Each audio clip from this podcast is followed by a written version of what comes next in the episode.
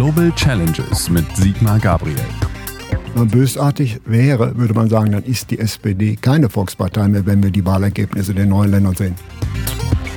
Die Sozialdemokratie sollte, vielleicht wird das ja noch was, streiten um Konzepte, um Ideen fürs Land. Wir erleben eine sehr gesittete Casting-Veranstaltung, wo es eher um persönliche Profile geht. Das Wahlergebnis ist doch entscheidend, nicht die Analyse der Nichtwähler. Der ehemalige Außenminister analysiert zusammen mit Professor Bert Rürup die geopolitische Lage, exklusiv für den Chefökonom, den Newsletter von Professor Rürup. Die Frage heute, hat sich die Sozialdemokratie überflüssig gemacht? Heute möchte ich mich nicht mit dem ehemaligen Wirtschaftsminister oder Außenminister Sigmar Gabriel unterhalten, sondern mit dem ehemaligen Vorsitzenden der SPD, nämlich von November 2009 bis März 2017. Lieber Sigmar, wie erklärst du dir, dass die SPD seit 20 Jahren kontinuierlich in der Wählergunst verliert und damit das Schicksal der meisten sozialdemokratischen Parteien in Europa teilt. Na, wahrscheinlich gilt das deutsche Sprichwort auch für Parteien. Äh, viele Hunde sind des Hasen tot. Es wird nicht nur einen Grund geben. Ähm, ich fange mal mit denen an, die gar nicht so häufig debattiert werden. Sozialdemokratinnen und Sozialdemokraten hatten ihre größte Erfolge in, den, in der zweiten Hälfte des letzten Jahrhunderts, als es noch möglich war, mit nationalen Instrumenten den Kapitalismus zu zähmen, sage ich mal. Also Bildungspolitik zu betreiben, Sozialpolitik, Wirtschaftspolitik. Spätestens seit dem Fall des Eisernen Vorhangs mit einer schnelleren Globalisierung sind viele dieser nationalen Mittel, die eigentlich sozialdemokratische Politik ausgemacht haben, nicht mehr vorhanden. Sie hat es nie geschafft, weder in Deutschland noch in anderen Ländern, dafür sozusagen Ersatz zu finden. Einer der, der zweite Grund hängt eng damit zusammen. In allen Ländern, übrigens auch in den Vereinigten Staaten, jetzt sind die Demokraten keine sozialdemokratische Partei, aber eine progressive, haben die progressiven Parteien links der Mitte nach dem Fall des Eisernen Vorhangs geglaubt, dass wegen des internationalen Wettbewerbs, wegen der Globalisierung eigentlich die alten Auseinandersetzungen um Verteilungsgerechtigkeit ähm, erledigt seien und haben begonnen, sich um Identitätspolitik wird das heute genannt, zu kümmern, also um gesellschaftliche Minderheiten. Ein bisschen in der Vorstellung, wie die Summe der Minderheiten erreicht, erreicht eine kulturelle Mehrheit und wird Wahlen gewinnen. Und das hat auch ab und zu geklappt. In Wahrheit ist damit natürlich der eigentliche Unterschied zwischen sozialdemokratischen Parteien und liberal-bürgerlichen Parteien verloren gegangen und das ist die Verteilungsfrage. Der letzte, der wirklich nochmal eine ökonomisch begründete Politik in Deutschland betrieben hat, war Gerd Schröder. Zugegebenermaßen auch mit großen Auseinandersetzungen. Aber er hat die Modernisierung des Sozialstaats, den wirtschaftlichen Erfolg des Landes zum Gegenstand seiner Politik gemacht und damit übrigens gewonnen. Könnte es nicht einen anderen Grund geben? Ich nämlich glaube, dass äh, die SPD, wenn sie sich ausschließlich auf ihre angebliche Klientel stützt, nie eine Mehrheit kriegen konnte.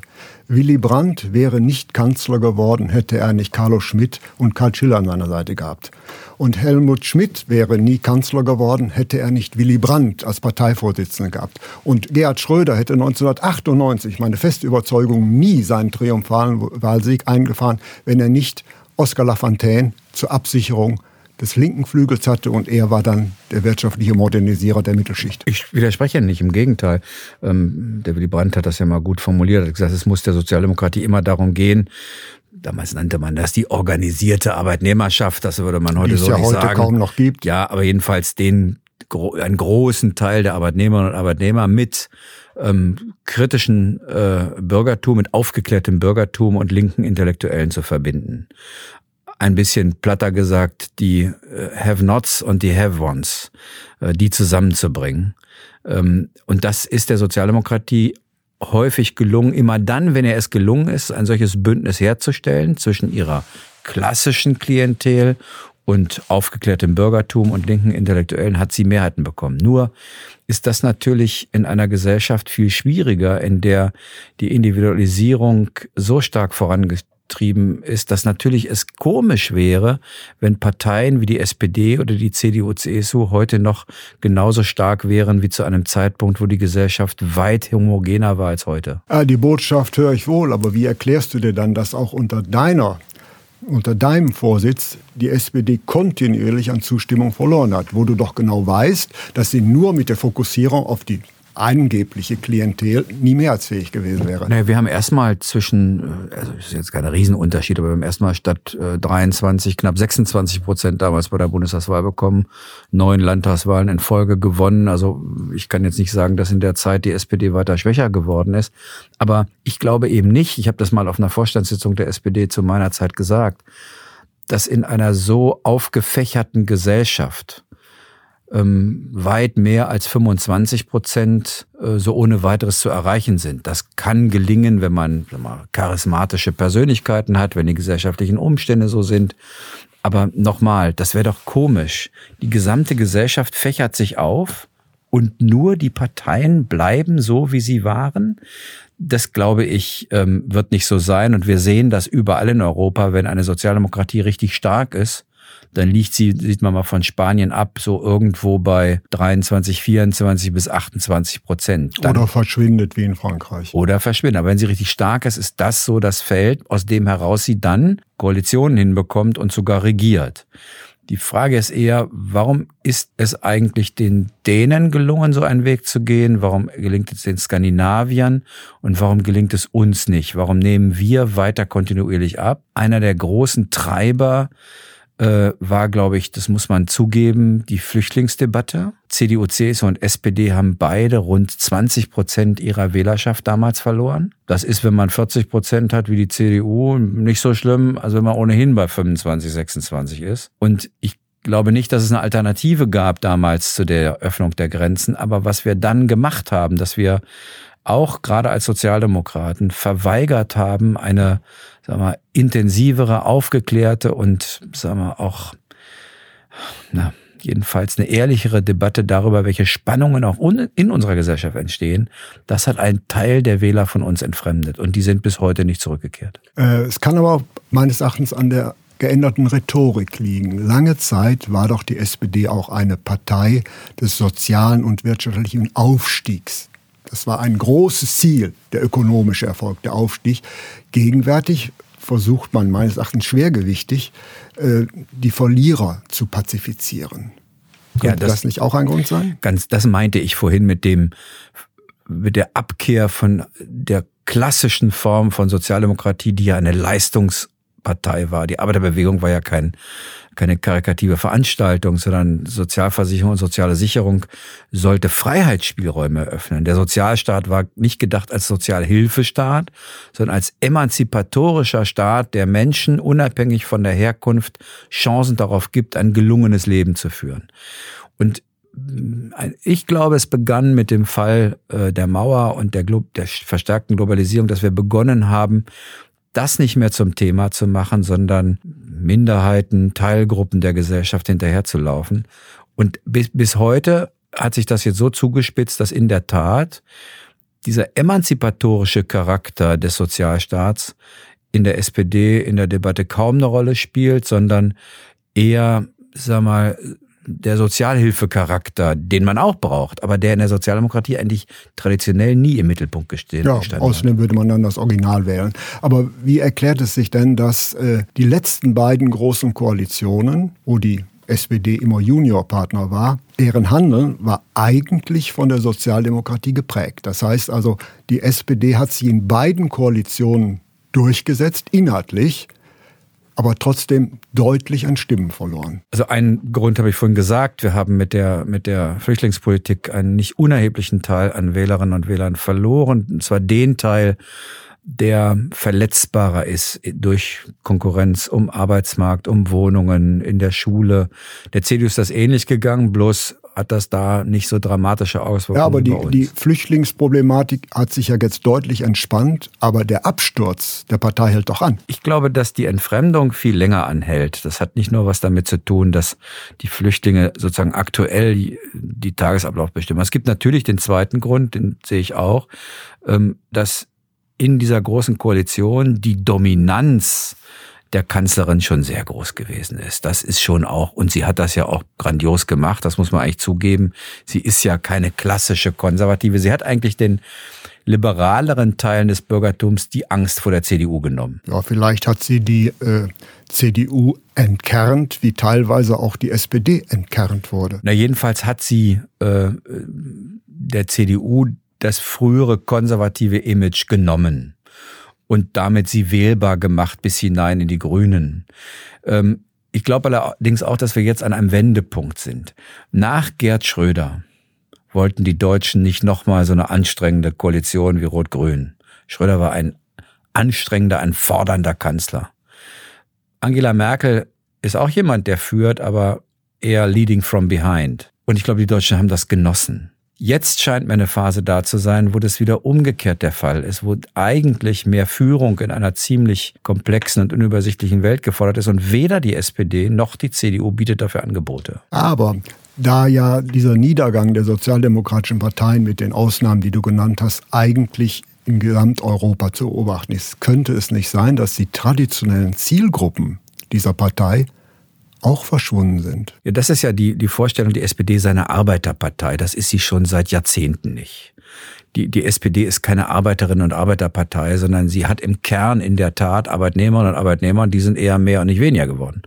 Äh, die Frage ist, ist eigentlich erkennbar, für wen wir Politik machen. Mein Eindruck ist, wenn man mal eine Sekunde von der SPD absieht, dass die Parteien vergessen haben, jedenfalls die beiden ehemals oder immer noch Volksparteien, Union und SPD. Ja, was ist eine Volkspartei? Eine Volkspartei ist die, die versucht, über ihren Kerngruppe hinaus gesellschaftliche Bündnisse für das, sagen wir, die Mehrheit der Bürgerinnen und Bürger Wenn man bösartig wäre, würde man sagen, dann ist die SPD keine mehr, keine Volkspartei mehr, wenn wir die Wahlergebnisse der neuen Länder sehen. Ja, dann sagen die Wahlanalysten das Gegenteil. Die sagen, die SPD ist auf kleinstem Nenner immer noch eine Volkspartei, weil sie von allem ein bisschen kriegt. Das, das ist aber, eher, aber sehr wenig. Das Problem bei der SPD ist eher, dass, glaube ich, nicht mehr klar ist, für wen steht sie?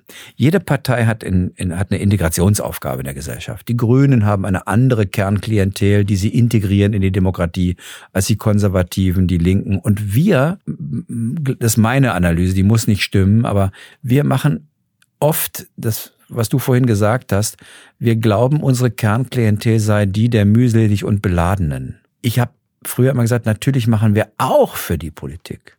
Aber im Kern machen wir für die Leistungsträger in Deutschland Politik, für Facharbeiter, Angestellte, Beamte, Selbstständige, Handwerksgesellen, die den Wohlstand dieses Landes schaffen und von denen wir wollen, dass sie in einem angemessenen und fairen Rahmen am Haben und am Sagen teilhaben.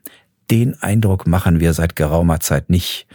Ähm, manchmal machen wir, wir Umschichtungen von der äh, unteren sogar zur oberen Mittelschicht. Also ich habe letztens gesagt, wenn wir einen Mietendeckel einführen in Berlin, dann hilft das natürlich denen, die eine gute Altbauwohnung im Zehlendorf und in Grunewald haben, weit mehr als der jungen Familie, die nirgendwo eine Wohnung findet, weil eigentlich mehr gebaut werden muss. Also das ist schon die Frage, ist noch klar, für wen wir da sind. Mein Gefühl ist nochmal zurück zur Individualisierung. Beide Volksparteien haben gedacht, das muss sein wie beim Vollsortimenter im Einzelhandel. Man findet in allen Regalen alles. Es ist nicht mehr so ganz klar, ist man bei Rewe, bei Aldi, äh, bei Lidl oder bei Edeka. Ähm, und ich glaube, das müssen die Parteien, jedenfalls Union und SPD, wieder ändern. Das heißt nicht, dass sie zur Klientelpartei werden dürfen, aber sie müssen schon klar machen, für welche Kernprofile sie stehen. Und für Sozialdemokraten, so blöd und altertümlich sich das anhört, heißt das, sie darf die Mitte nicht räumen. Sie darf nicht die Mitte der Leistungsträger räumen, sonst wird sie nicht mehrheitsfähig. Ein Blick vor diesem Hintergrund, vor dieser Analyse in die neuen Länder. Dort haben wir ja eine neue Volkspartei. Die AfD, woraus erklärt sich deren Erfolg? Wenn man sich anschaut, wie viel Prozent die AfD bekommt an den Wahlberechtigten, kann man wirklich nicht sagen, sie sei eine Volkspartei. Dann ist die einzige Volkspartei die der Nichtwähler. Ja, aber an den Wahlberechtigten scheidet die SPD auch nicht gut ab. Ich, jetzt reden wir gerade mal darüber, ob die AfD eine Volkspartei ist. Und sie ist nach allem, was wir wissen, eine Partei im Wesentlichen der weißer Männer. Der Verängstigten die sozusagen mit der Gesellschaft nicht klarkommen, denen die klugen Leute aus den Dörfern weggelaufen sind, die Frauen übrigens auch, und die war weitem keine Mehrheit in der Bevölkerung bilden. 39 Prozent oder 35 Prozent haben in Brandenburg und in Sachsen gar nicht gewählt. Die sind auch unzufrieden, die sind auch nicht glücklich über die Politik, sie wählen aber nicht AfD. Ja, aber jetzt rechnet man sich das Ergebnis schön. Nee, ich rechne nicht das schön. Wahlergebnis Ich- ich ist doch entscheidend. Nein, nicht die Analyse der Nichtwähler. Nein, die Analyse ist, wenn es um Volksparteien geht, vertreten die die Mehrheit des Volkes. Und ich würde diesen Anspruch nicht einfach der AfD zuordnen. Sie ist eine Partei von weißen, frustrierten Männern, höheren Aber wenn Alters. eine Partei 7,7 Prozent äh, bekommt, dann kann man doch nicht mehr sagen, dass eine Volkspartei. Jetzt reden wir auf einmal über die SPD. Gebo ge- begonnen hat unser Gespräch über die AfD. Und nach meinem Eindruck müssen die Parteien aufpassen, die AfD nicht in die Falle zu tappen, die AfD größer zu machen, als sie sind. Ich würde mich zum Beispiel mehr um die 39 Prozent oder 34, die nicht gewählt haben, kümmern, als um die 14 Prozent, die AfD gewählt haben. Von den Wenngleich Wahlberechtigten. die Wahlbeteiligung außerordentlich hoch und damit erfreulich war im Vergleich zur Vergangenheit. Gemessen an der Bundestagswahl hat die, S hat die AfD an Stimmen verloren bei den beiden Landtagswahlen. Und bei der Bundestagswahl ist die Wahlbeteiligung eigentlich höher. Gemessen übrigens an der Bundestagswahl haben CDU und SPD äh, in, an, an Stimmen gewonnen in den beiden Ländern. Das macht sie nicht zu Wahlsiegern. Aber ich habe was dagegen, dass wir nicht mehr genau hinschauen, sondern auf einmal, weil eine solche Partei aus dem Nichts auf 20, 25 und in einigen Teilen auf 30 Prozent kommt, der Teilnehmer der Wahl so tun, als ob 30 Prozent der Gesellschaft auf der Seite der AfD wären. Das sind sie nicht. Ja, gut. Äh, man kann das so sehen, aber man muss es nicht so Nee, sehen. aber wenn ich es ändern will, dann ist die Vermutung bei mir, dass wir mehr Menschen erreichen können, auch durch eine andere Art von Politik, unter denen, die gar nicht wählen gehen, als unter denen, die sich bereits entschieden haben, AfD zu wählen. Denn der große Zustrom zur AfD ist aus den Nichtwählern gekommen. Und deswegen rate ich dazu, dass wir nicht, wie gesagt, wie die Kaninchen vor der Schlange sitzen, sondern uns um die kümmern, die offensichtlich für die Demokratie und für die demokratischen Parteien noch nicht verloren sind, aber nicht zufrieden sind mit uns. Gut, dann kommen wir zum äh, letzten Punkt. Die SPD sucht ja gegenwärtig händeringend einen neuen Vorsitzenden. Das Interessante ist, äh, der Finanzminister, der eigentlich einer rigiden Umverteilungspolitik abhold war bislang, äh, macht eine gewisse Wende. Und das deutet ja wieder darauf hin, dass er genau wieder, deiner Ansicht nach, auf die falsche Klientel zieht. Dieses Verfahren, das jetzt da ist, erstmal muss man sagen, es ist schon, ich habe schon einigermaßen Respekt vor all denen, die da sagen, wir treten da an. So einfach ist das ja nicht. Trotzdem hat das Verfahren ein Risiko, dass mit jeder Veranstaltung die Radikalisierung der Forderungen steigt. Was wir schon sehen. was wir schon sehen. Und dann vorbereitet wird die nächste Enttäuschung.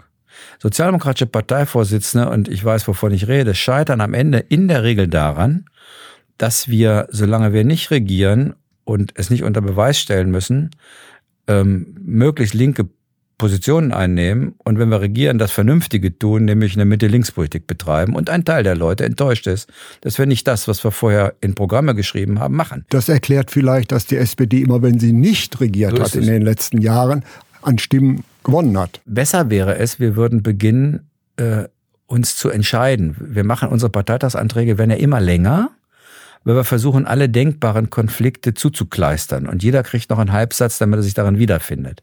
In der Sekunde, wo man regiert, hilft einem das nichts Gut, mehr. jetzt haben Und ich glaube, dass das die Tendenz ist, die man vermeiden muss. Die Sozialdemokratie sollte, vielleicht wird das ja noch was, streiten um Konzepte, um Ideen fürs Land. Was wir jetzt zurzeit machen, ist eher ein bisschen eine persönliche Frage, wer profiliert sich am meisten.